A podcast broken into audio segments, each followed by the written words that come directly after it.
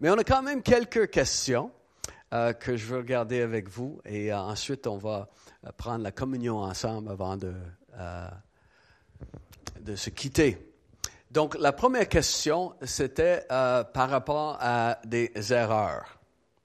C'est adressé à moi. Comment, Jerry, as-tu géré des fautes durant ta vie?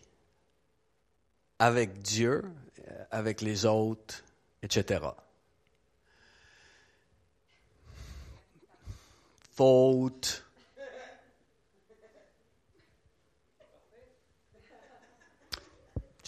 Je ne sais pas, on va passer à une autre question d'abord. Pourquoi en Deutéronome, non. Euh, bien sûr, euh, des fautes, euh, on en commet tous, et c'est pas pas moi le moindre des fautifs. Comment gérer les fautes dans notre vie Euh, Vous savez que la Bible est unique par rapport à sa présentation des héros de la foi. Unique parce que la Bible ne cache pas, n'essaie pas de cacher la faute de ses héros. Tout autre écrit religieux dans le monde entier cache quelque faute que ce soit ou présente pas la faute d'un héros quelconque. Mais la Bible n'est pas comme ça, n'est-ce pas? Et donc, on voit dans la Bible que oui, on va commettre des fautes, on va commettre des bonnes, euh, et les gens dans l'Ancien et dans le Nouveau ont commis beaucoup de fautes, beaucoup d'erreurs. C'est donc réconfortant de savoir que euh, je ne suis pas le seul qui commet une faute. C'est réconfortant de savoir que Dieu est plein de grâce envers moi et que Dieu va pardonner. Il va effacer euh, toute faute et toute culpabilité. Toutefois, c'est aussi important de savoir qu'il peut y avoir des conséquences pour des fautes et des erreurs. Et on va apprendre à partir de nos fautes. Un classique exemple d'un enfant qui va toucher au feu pour la première fois, mettre sa main sur le four ou autre, ça va être la dernière fois qu'il le fait. Et donc, dans la vie, euh, nos erreurs, nos fautes, surtout quand c'est de la rébellion contre Dieu, entraînent des conséquences négatives. Pas parce que Dieu est là et dit, bon, mais là, je vais le frapper, mais plutôt parce que quand on fait des choses contre sa volonté, c'est pas bon pour l'humanité. Donc, il y a des conséquences, il y a des choses qui arrivent. Mais on apprend d'abord, ou on devrait apprendre. Comment gérer les fautes auprès des autres? Mais c'est d'être euh, plein d'humilité, de pouvoir tout le temps chercher à reconnaître sa faute, à demander pardon. Et un des plaisirs qu'on a dans le royaume de Dieu, c'est de vivre la miséricorde. C'est de recevoir miséricorde et c'est aussi de donner miséricorde. Et ça, ça nous tient dans l'humilité, quand on vit ensemble dans la miséricorde. Donc, si je commets une faute envers quelqu'un, mais c'est à moi de reconnaître ma faute et de demander pardon. Et j'espère obtenir de la miséricorde. Et si quelqu'un commet une faute envers moi, mais c'est à moi de donner de la miséricorde, de couvrir la faute de la personne. Donc, les erreurs euh, et les fautes ne nous disqualifient pas d'une belle vie dans le Seigneur. Nos fautes ne, n'éliminent pas notre destinée en Dieu. Mais nos fautes peuvent nous aider justement à mieux vivre par la suite. OK? Donc j'espère que ça peut aider. Deutéronome 13, on va lire euh, quelques versets. Deutéronome 13. Qui a écrit le livre de Deutéronome? Moïse. Verset 12, Deutéronome 13, verset 12. Si tu entends dire au sujet de l'une des villes que t'as données pour demeure l'Éternel ton Dieu, des gens pervers sont sortis du milieu de toi et ont séduit les habitants de leur ville en disant, allons et servons d'autres dieux, des dieux que tu ne connais pas. Tu feras des recherches, tu examineras, tu interrogeras avec soin. La chose est-il vraie? Le fait est-il établi? Cette abomination a-t-elle été commise au milieu de toi? alors tu frapperas du tranchant de l'épée les habitants de cette ville, tu les dévoueras par interdit avec tout ce qui s'y trouvera, et tu en passeras le bétail au fil de l'épée. Donc la question, pourquoi en Deutéronome 13, 15, le bétail a-t-il été détruit avec le peuple dans cette ville? Donc incluant les enfants, n'est-ce pas?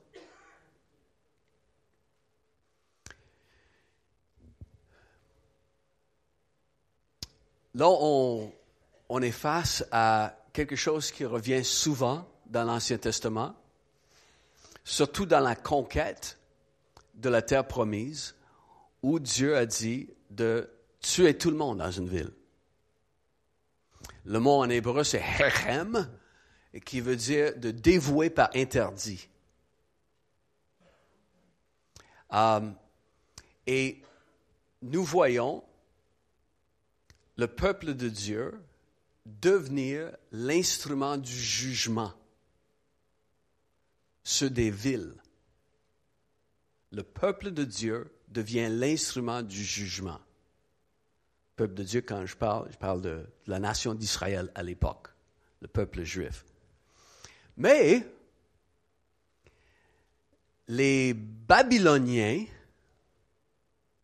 deviennent l'instrument de Dieu pour le jugement contre les Israélites plus tard.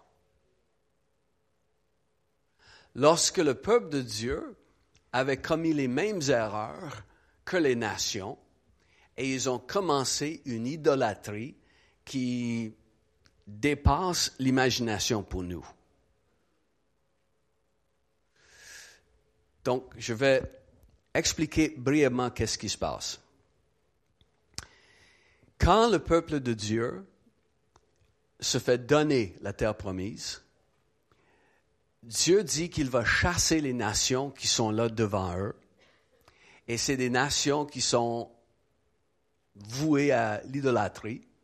Mais l'idolâtrie des, des nations qui sont en Canaan, c'est une idolâtrie qui est plein de violence, de meurtre, de sexualité libre, de pédophilie et d'inceste. C'est ce qui caractérise les nations de comment c'était lorsque euh, les gens de la ville de Sodome et Gomorre veulent coucher veulent violer sexuellement des anges qui sont venus dans la maison de Lot. Et que les gens de la ville réclamaient que cette chair neuve leur soit livrée pour leurs expériences sexuelles. À noter que cet épisode se trouve après le moment où Dieu dit à Abraham, tout ce pays-là, je vais te le donner à toi, à tes descendants, mais ce ne sera pas tout de suite parce que le péché de ce peuple n'est pas encore à son comble. Et Dieu a attendu 430 ans parce qu'il est patient. Il veut que tous parviennent à la repentance. Et même avec le portrait de ce qu'on a vu de la société à l'époque d'Abraham, Dieu a dit, c'est pas encore le moment où le jugement va tomber sur ces villes. Et seulement Sodome et Gomorre ont écopé du temps d'Abraham. Donc, quand Dieu, il va éliminer une ville, comme c'est le, cas ici dans, dans le texte, c'est parce qu'il déteste la souffrance.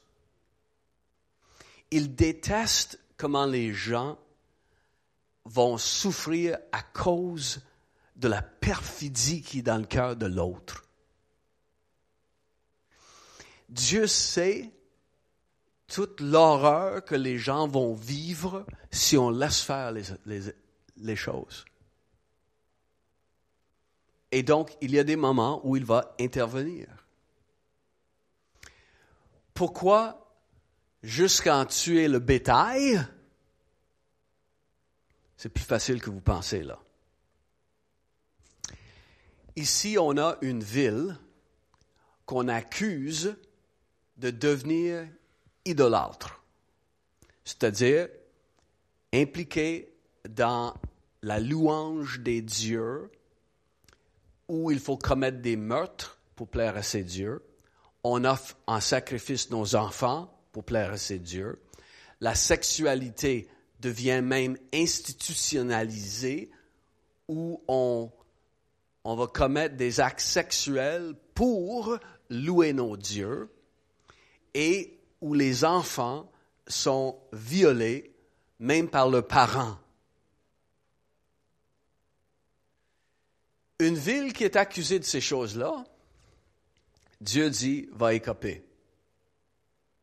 Mais il faut une investigation en bonne et due forme. Il y a une enquête. Et la raison pour laquelle ça prend cette enquête, c'est pour s'assurer que c'est le cas. Et le fait que le bétail y passe et que toute richesse dans la ville est brûlée empêche que certaines villes qui décident de et eux autres, là, sont prospères. On pourrait se mettre ensemble, les accuser de, différentes choses, et on va prendre le bétail, et on va prendre leur richesse. Non. Ça ne pourra pas marcher. Parce que si cette ville est accusée, et si la sentence, c'est la ville va y passer, mais personne ne va prendre la richesse personne ne va s'enrichir à cause de cette accusation. Personne ne va s'enrichir. Je dirais une petite affaire de plus par rapport à ça. Comment ça se fait que les enfants meurent? Comment ça se fait que les bébés meurent? Deux choses. Premièrement, un bébé qui meurt, Dieu ne le tiendra pas responsable d'un péché dont il n'a pas la connaissance s'il n'est pas rendu à l'âge de la raison. Donc, côté éternité, quand Dieu regarde du côté de l'éternité, ça change la donne. Mais aussi, on sait qu'il y a des esprits maléfiques qui sont à l'œuvre dans ce genre d'idolâtrie-là et des esprits maléfiques qui, ont pris le contrôle d'une telle société. Et ces esprits-là sont souvent passés de père en fils. C'est des esprits familiers. Et donc le même esprit qui a causé toute cette ruine dans cette ville et maintenant sur l'enfant parce que les liens générationnels n'ont pas été coupés. Et on ne sait pas l'impact de ces liens générationnels qui sont rattachés à ces esprits démoniaques qui sont féroce, violent. Vous savez que Jésus a dit que euh, lorsque quelqu'un est délivré, euh, que l'esprit s'en va et qu'il revient, il trouve l'endroit balayé et bien décoré, mais vide. Donc il dit, je vais reprendre mon chez-moi. Et il s'en va, la Bible dit, Jésus dit qu'il s'en va chercher cet esprit plus violent que lui. Il y a des esprits qui sont plus violents, qui sont plus perfides que d'autres, si on veut. Et c'est ce que Dieu est en train d'éliminer dans la société dans un tel cas, mais c'est des cas extrêmes, bien sûr. À noter dans le chapitre, dans Deutéronome, il y a trois cas, pas juste un. Le premier, s'il y a un prophète qui arrive et qui essaie de détourner les gens de Dieu, mais qu'il soit tué. Si quelqu'un dans ta famille essaie de t'encourager secrètement à quitter Dieu et aller te donner à ce genre d'idolâtrie. Mais cette personne dans la famille doit être lapidée par la famille. Et le troisième cas, c'est lorsqu'une ville qui se donne à ce genre d'idolâtrie-là. Donc, il ne faut pas penser à une petite idolâtrie euh, où quelqu'un, euh, tu sais, une statue dans le coin. Non, non, c'est beaucoup plus que ça. C'est des violences extrêmes, c'est la vie sexuelle à l'extrême, tout au nom de Dieu. Et qui cause, bien sûr, des souffrances épouvantables. Donc, petite question qui peut être connexe. Est-ce correct de sortir avec un non-chrétien?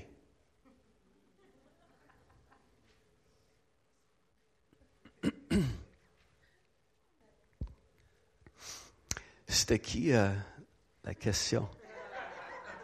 Elisabeth. Elisabeth, je ne sais pas si... Euh, non, c'était pas Elisabeth. C'était une blague. C'est correct pour un chrétien de sortir avec un non-chrétien. Um, bien sûr, le verset dans um, Corinthiens, euh, Catherine, tu parlais de joug euh, tantôt. Il y a aussi le verset dans euh, 1 Corinthien qui dit que c'est pas bon pour un croyant de se mettre sous le joug avec un non-croyant.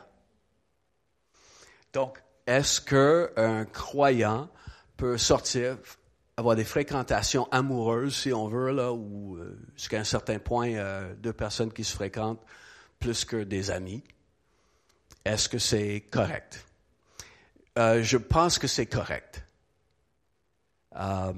Bien sûr, il faut faire très attention parce que quelqu'un qui ne connaît pas Dieu ne voudrait pas te voir suivre Dieu probablement. Et dans une société comme dans laquelle on vit aujourd'hui, il y a beaucoup de pression pour se donner à des activités que toi-même tu voudrais jamais toucher. Peut-être c'est de la drogue, peut-être c'est, des expériences sexuelles, et tu voudrais pas. Mais il va y avoir de la pression de l'autre pour que tu participes à ça. Donc, des fréquentations missionnaires, ça, ça peut marcher. Ça peut marcher. Je dirais qu'il faudrait vraiment que tu saches marcher avec Dieu et que tout de suite il y a des, euh, des, frontières que tu, tu dresses des frontières que tu dresses. C'est ça, là, c'est impossible que je, je traverse la ligne. Um, si les frontières sont bien, dressées, bon, mais à ce moment-là, tu vas arriver et dire non. Non. Si tu n'es pas sûr de tes, tes, limites, de tes frontières, là, hum, tu vas peut-être traverser et être influencé. Donc, établis-toi des limites bien définies pour ton comportement et que l'autre personne aussi, si euh, les choses progressent et que ça devient de plus en plus sérieux, que l'autre personne sache qu'il n'y a pas d'avenir pour nous deux. Il n'y en a pas.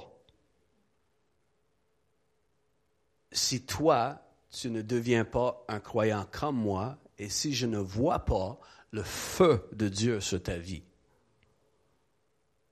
parce qu'il y a des gens qui peuvent faire semblant. Et pas seulement juste des gens qui font semblant, mais euh, il y a des gens qui, euh, qui pensent qu'ils sont bien intentionnés, mais dans le fond, leur conversion n'est pas vraiment profonde.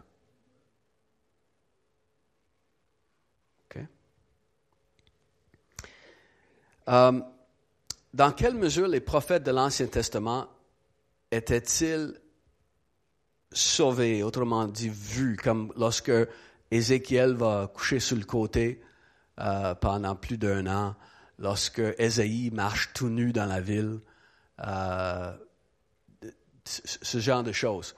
À quel point les prophètes étaient vus? Est-ce que c'était des gens, tu sais, comme des, gens bien connus, des, célébrités, euh, ou est-ce que ça passait pas mal incognito? Non, les prophètes, surtout les prophètes comme euh, Ézéchiel, comme Ésaïe et d'autres, étaient bien connus. Bien connus, c'était des gens même qui fréquentaient le palais, qui prophétisaient devant le roi, qui étaient bien connus de, du monde religieux en Israël. Et donc, lorsque les prophètes faisaient de quoi, euh, les gens savaient. Les gens savaient. Et Dieu a dit, ce serait un signe pour le peuple. Donc, ce n'était pas fait dans l'ombre et ce n'était pas n'importe qui qui faisait quelque chose. Dieu voulait que ce soit bien vu. Que ce soit bien à la vue, je veux dire, pour le peuple. Donc, c'était des gens qui agissaient euh, ouvertement et que les gens les voyaient et les connaissaient. Une autre petite, question euh, connexe. Qu'est-ce qu'on fait avec des prophéties qui ne s'accomplissent pas? Un prophète va dire de quoi? Et là, on a regardé euh, l'autre jour Bob Jones qui dit qu'il euh, y aurait une, une moisson, une vague d'âmes qui viendront au Seigneur, euh, une, moisson d'un milliard de personnes qui ne l'avaient pas entendu dire.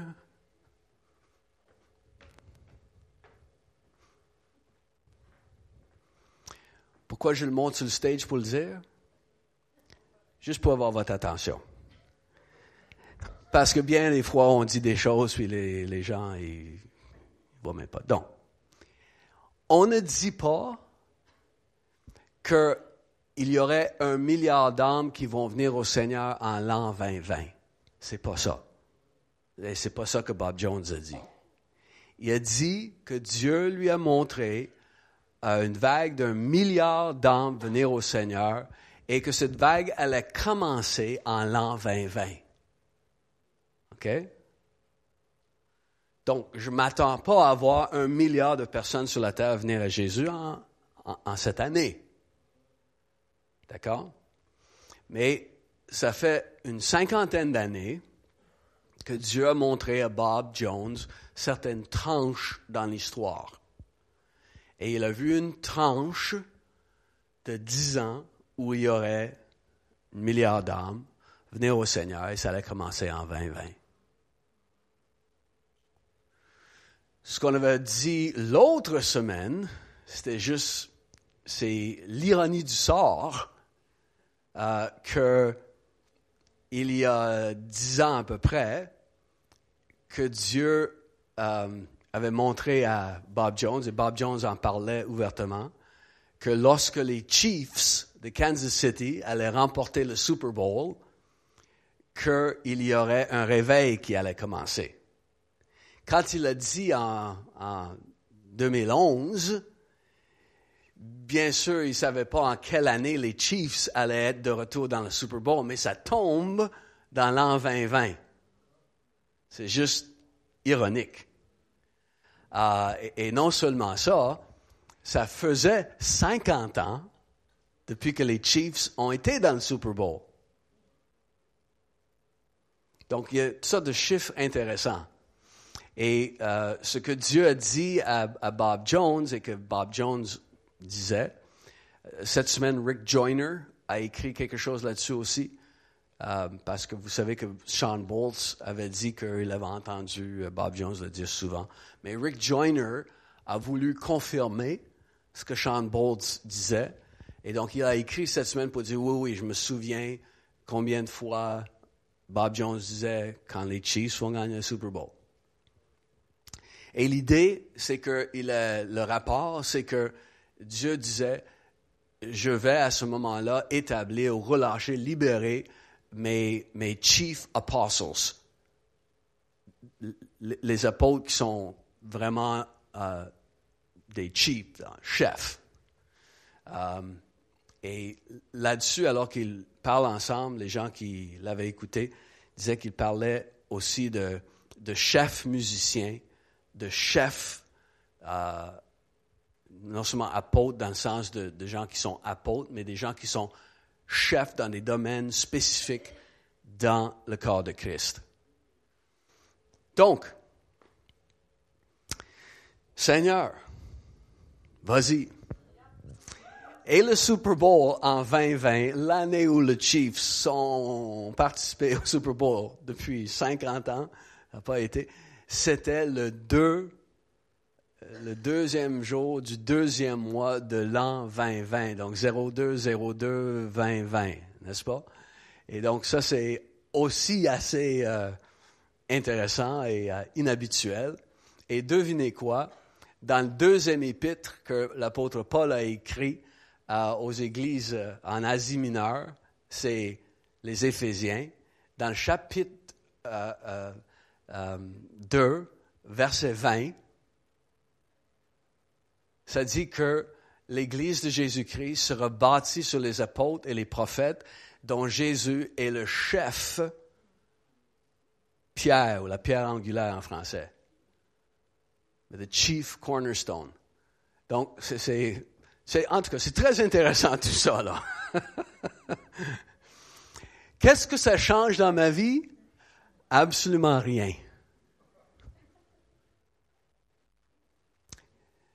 Si Bob Jones n'avait pas dit ça, si j'avais pas entendu parler que Bob Jones ait dit ça, je vais quand même essayer d'aimer mon prochain avec tout ce que je peux. Je vais quand même donner la parole de Dieu le plus que je peux. Donc ça ne change pas ma vie en ce sens-là. Là. Mais ça nous donne une raison de plus de, prier et, et dire, OK Seigneur, là, là, on veut voir ta gloire euh, éclater. Et c'est pour ça que euh, je vais, euh, j'ai juste une autre petite question à, regarder avec vous. Mais il y a un article que j'ai vu hier dans la presse. Intéressant. C'est dans le temps on appelait ça une opinion. Aujourd'hui on appelle ça chroniques ou des, blogs ou peu importe, un éditorial. Um, donc, le, titre de, de cet article, c'est Je vais parler de sexe. Et je vais vous lire juste quelques extraits. OK? Je vais parler de sexe. La première ligne dit Non, j'ai menti. Je vais parler de Dieu. C'est pire, non? Ça se fait pas bien au Québec parler de Dieu. On ne sait pas où le mettre. Puis loin, elle dit, chez nous, on ne parlait pas de Dieu. On n'en parlait pas, niveau ça n'existait pas. Pas, euh, pas, c'était caché. Je suis né au Québec dans les années 80 d'une mère abitibienne qui avait sûrement eu son voyage du petit Jésus et qui n'avait tout simplement pas ressenti le besoin d'en parler à ses enfants. Ça ne pouvait pas exister. Ça pouvait ne pas exister. Je pense que beaucoup de gens de ma génération et de celles qui suivent vivent le spirituel et le religieux un peu comme ça, comme un trou. À part mon mari, qui a été forcé d'aller à la messe euh, tous les dimanches. Et c'est pour ça qu'elle parle de ça, parce que son, là, elle suit son mari euh, euh, à la messe pour la messe de minuit, donc une fois par année. Elle dit ceci par rapport aux Québécois. On a un trou au milieu de notre spiritualité. On ne sait plus où la mettre. On ne sait même pas ce qu'elle est. Parfois, tant bien que mal, pour expliquer leurs états, les Québécois se raccrochent à une Bible ou à un chapelet pour se réconforter. Et quand David du Saint-Jacques a réatterri sur terre jusque dans nos nouvelles, jusque dans le gymnase de l'école de mes enfants où elle est aussi les siens.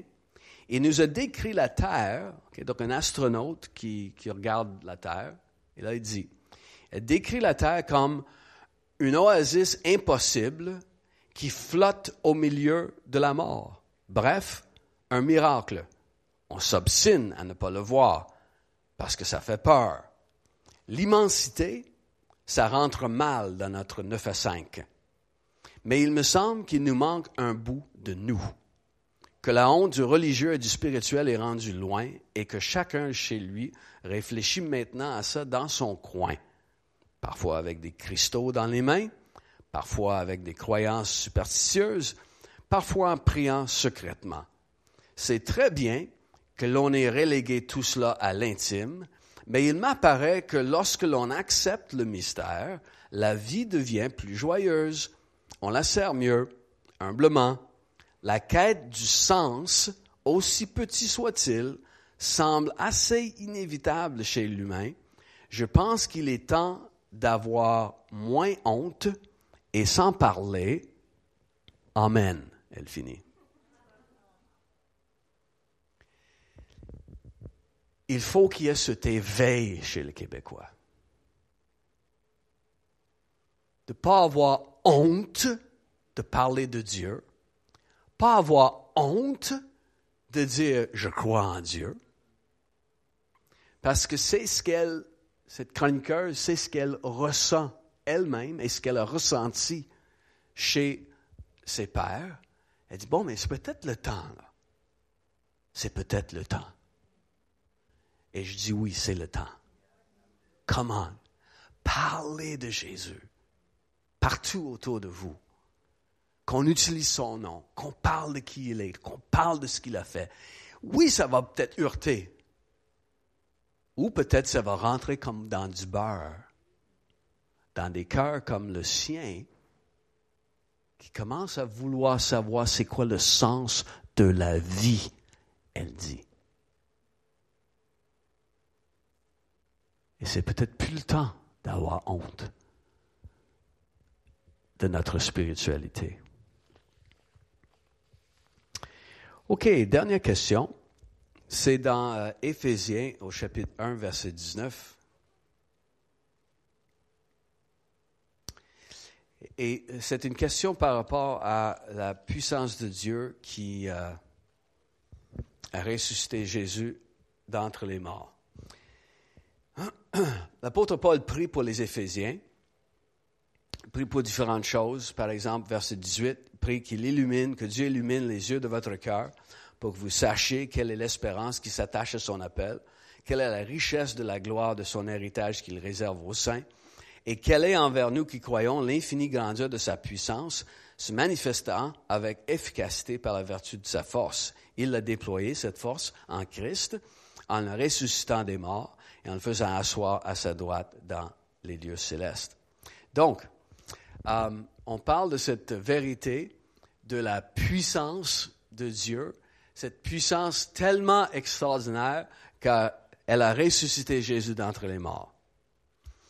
Si je comprends bien la question, c'est par rapport à est-ce que cette puissance est en nous ou est-ce que cette puissance est comme pour nous, dirigée vers nous, envers nous?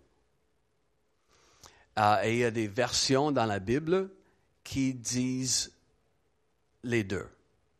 Il y a des versions qui vont parler de, de cette puissance qui est en nous, qui est agissant en nous. Cette puissance qui a ressuscité Jésus d'entre les morts. Il y a d'autres versions qui parlent de cette puissance qui est pour nous, qui est envers nous. Et euh, pourquoi il y aurait une différence comme ça dans les versions?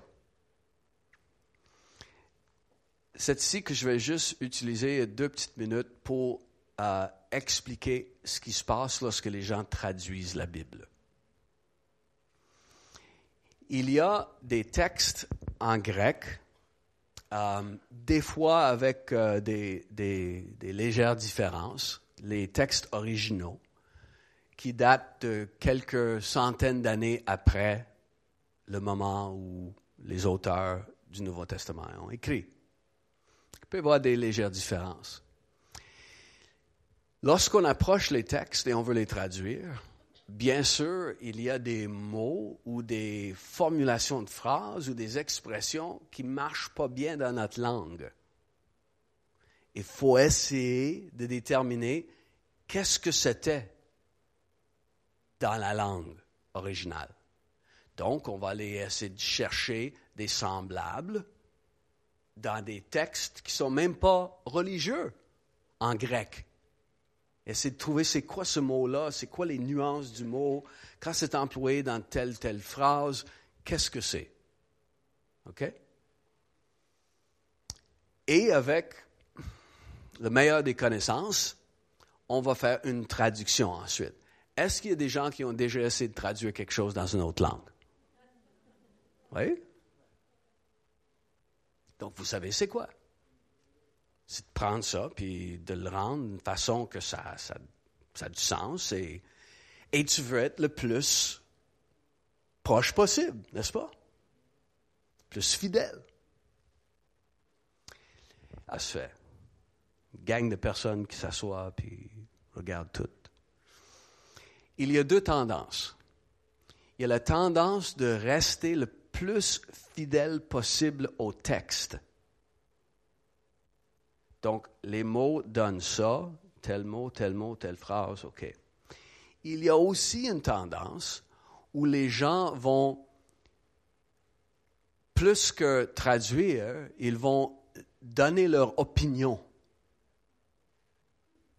sur le texte. Ils vont carrément donner leur opinion sur le texte. Et des fois, c'est une bonne opinion. Des fois, c'est très bien.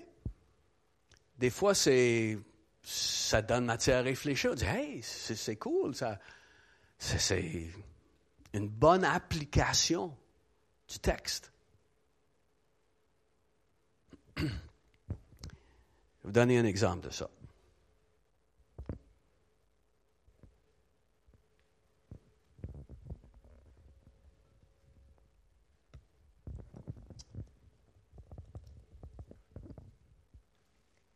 qu'on vient de lire,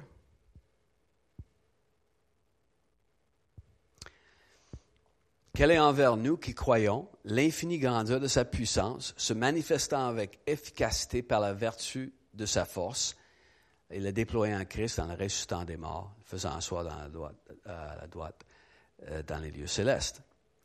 Écoutez ce qui est écrit, par exemple, dans the Passion Translation, qui est excellent en anglais, je l'aime, c'est fort intéressant. Mais voici. Um, I pray that you will continually experience the immeasurable greatness of God's power made available to you through faith. Then your lives will be an advertisement of this immense power as it works through you. Donc, votre vie sera une, euh, une, une publicité une publicité de sa puissance qui agit. c'est pas dans le texte, là. Donc, c'est une façon de, rendre le texte qui est intéressant, euh, mais qui n'est pas fidèle à ce que nous retrouvons en grec. Je le trouve l'idée bonne, mais ce n'est pas fidèle au texte. Donc, pour revenir à notre texte en Éphésiens, est-ce que cette puissance est en nous, en train d'agir en nous, ou est-ce que c'est une puissance qui est pour nous, qui est envers nous? Le texte en grec, c'est que c'est une puissance qui est envers nous. C'est, Dieu qui agit envers nous avec cette même puissance avec laquelle il a ressuscité Jésus d'entre les morts.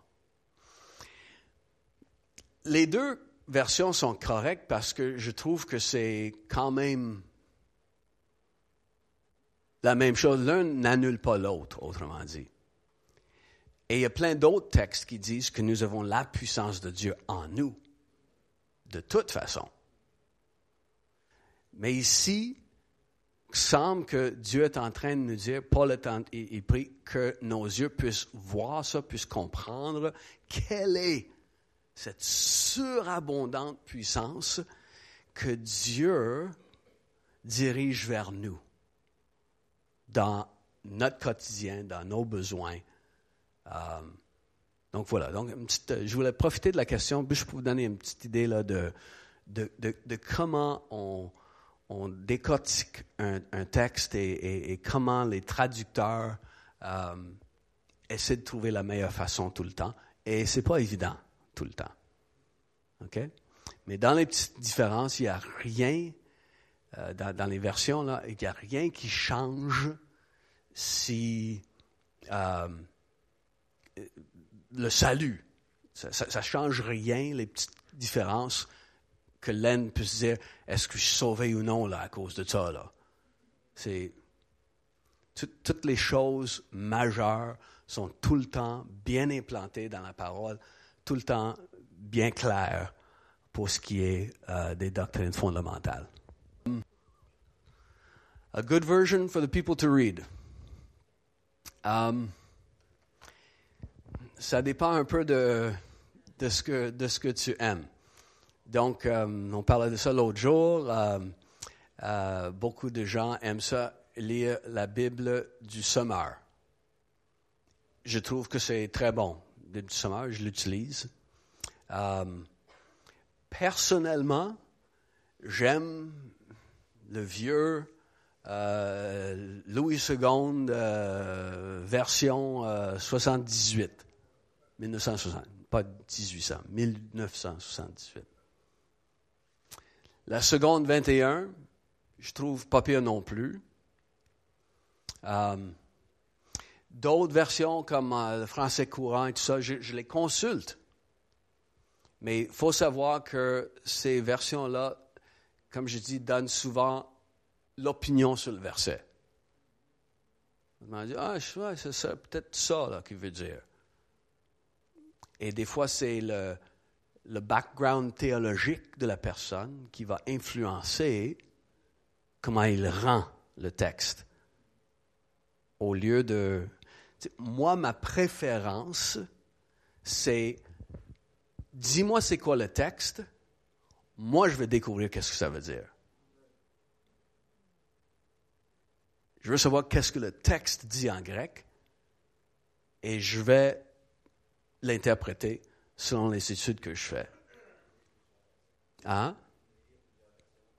C'est ça. Je prends plusieurs versions pour comparer, mais surtout, je vais prendre des versions qui donnent la meilleure traduction possible. Et des fois, je prends, je vais tout simplement prendre le grec et je vais regarder qu'est-ce qui est écrit en grec.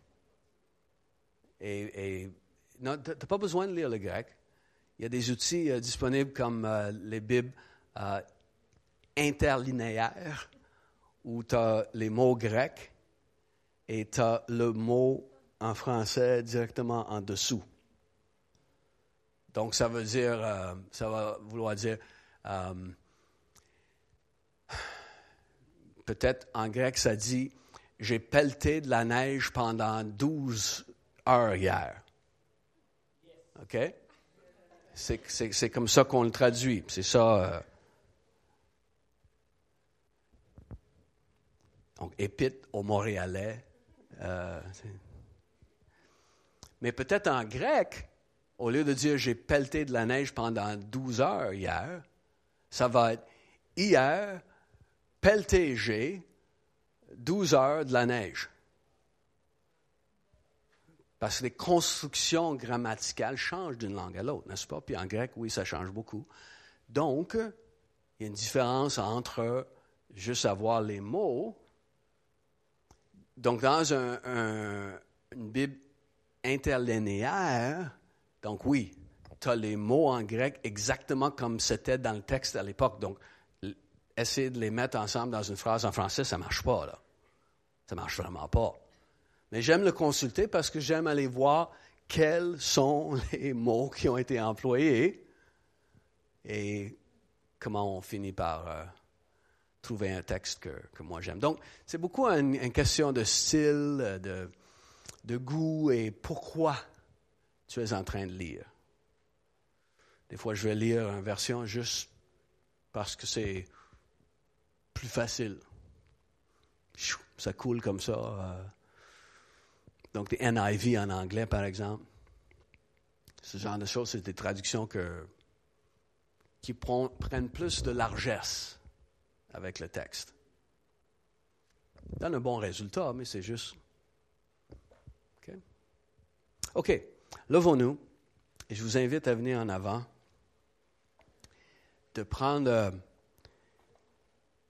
du pain et une coupe.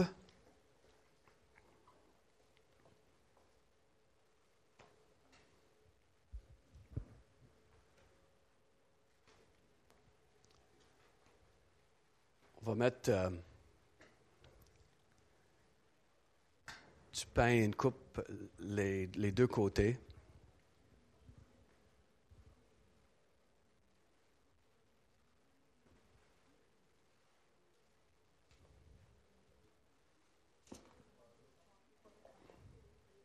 Oui, les, vous pouvez venir chercher.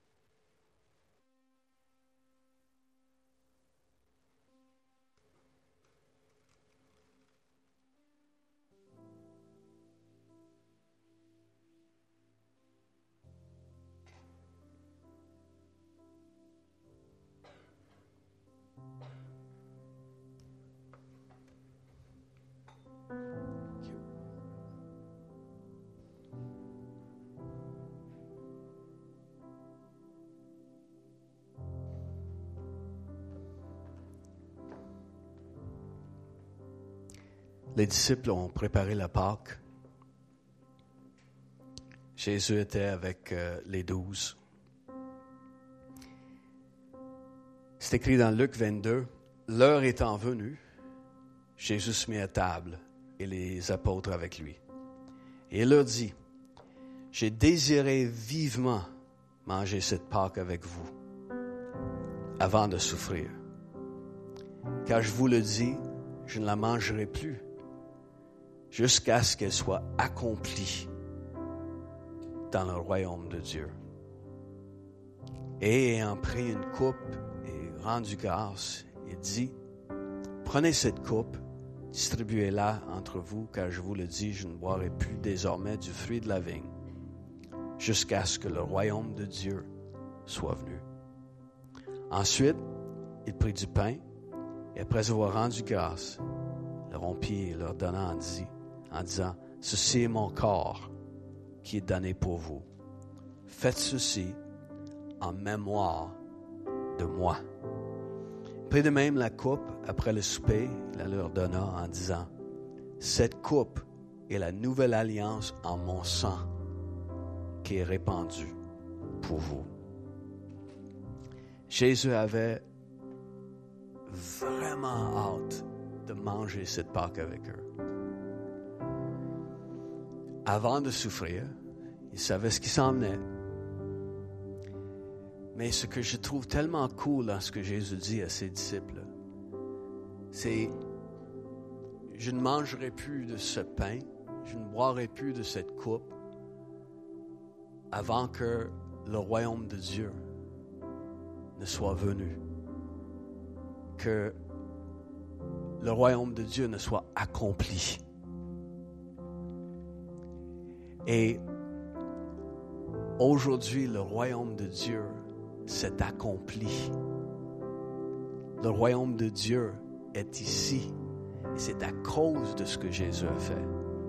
Ce soir-là, il y avait hâte parce que il allait accomplir le royaume de Dieu. C'était la dernière Pâque juive de toute l'histoire qui allait avoir un impact pour l'éternité.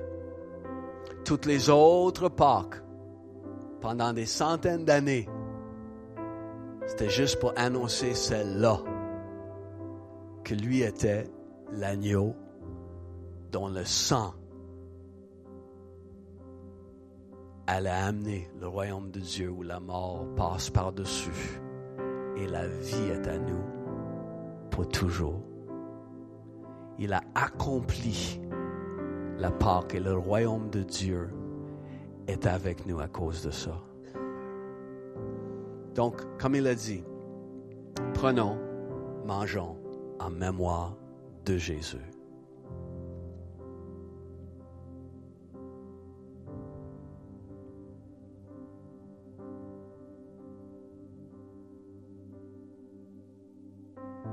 Jésus, on te rend grâce. Tu as pris notre place sur la croix. Ton corps a été livré pour nous et tu as souffert tout ce que nos péchés méritaient. Tu l'as souffert pleinement. Tu as accompli le paiement au complet de nos péchés. On veut te dire merci ce matin. Merci. Et ton sang a été versé.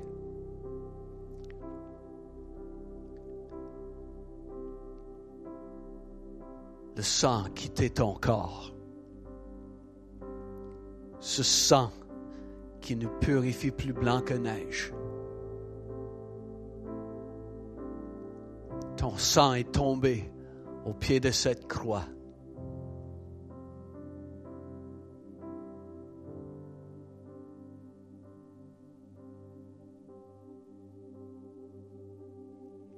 Et on est heureux aujourd'hui de penser que lorsque nous te confessons nos péchés, tu es fidèle et juste de nous purifier de toute iniquité. Car par ton sang, tu nous purifies et tu nous justifies. Merci Jésus.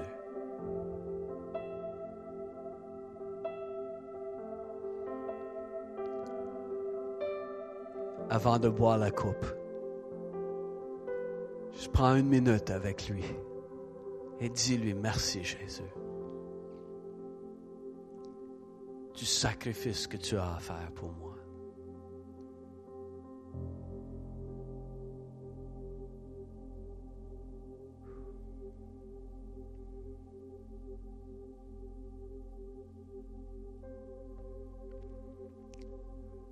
Merci Jésus.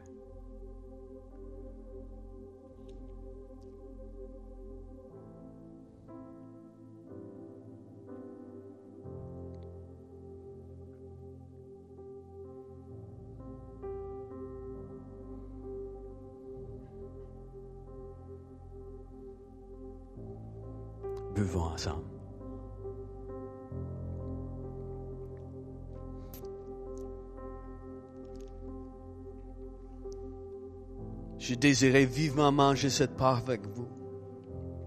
Car je vous le dis, je ne la mangerai plus jusqu'à ce qu'elle soit accomplie dans le royaume de Dieu.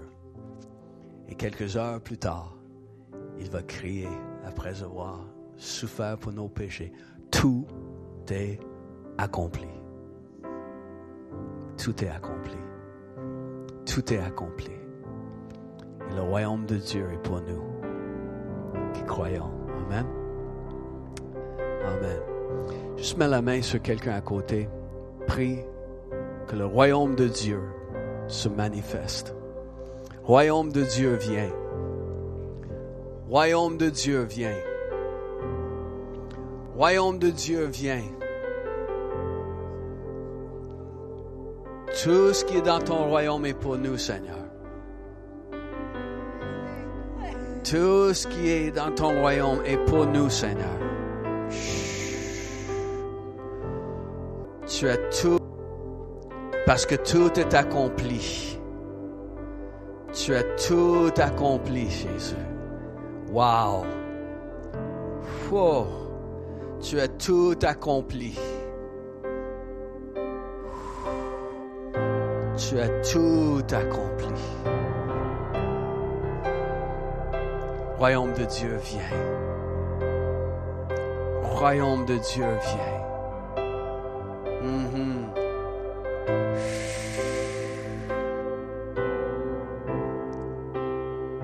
Prie pour la personne à côté comme si tu voulais vraiment, là, tu sais, parce que. Royaume de Dieu vient.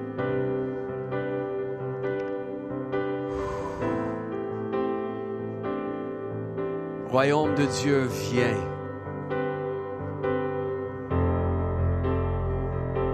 Car Jésus, tout est accompli.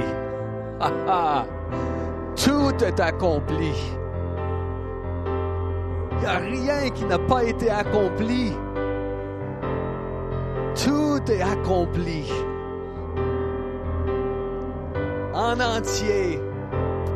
Il ne reste plus rien à accomplir. Tu t'as tout fait. Tout fait, tout fait. Tu as tout fait. Yeah. Oh. Tout est accompli. Ah. Tout est accompli.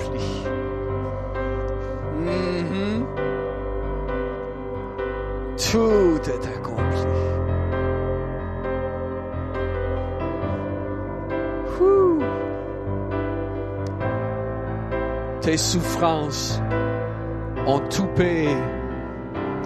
Tes souffrances ont tout payé. Car tout est accompli.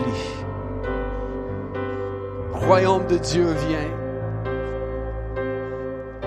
Royaume de Dieu vient, car tout est accompli.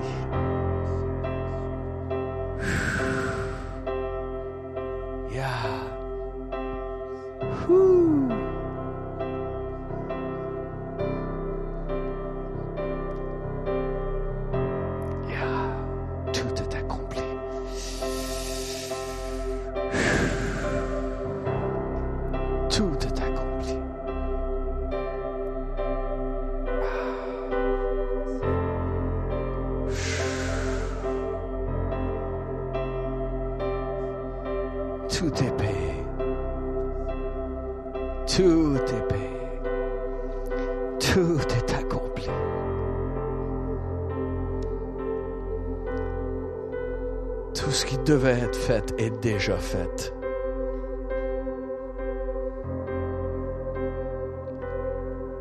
Et on entre dans ton royaume.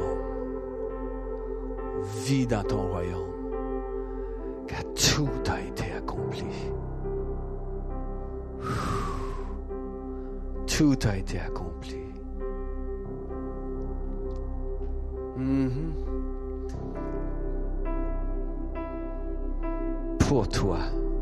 Été accompli. Pour toi. Pour toi.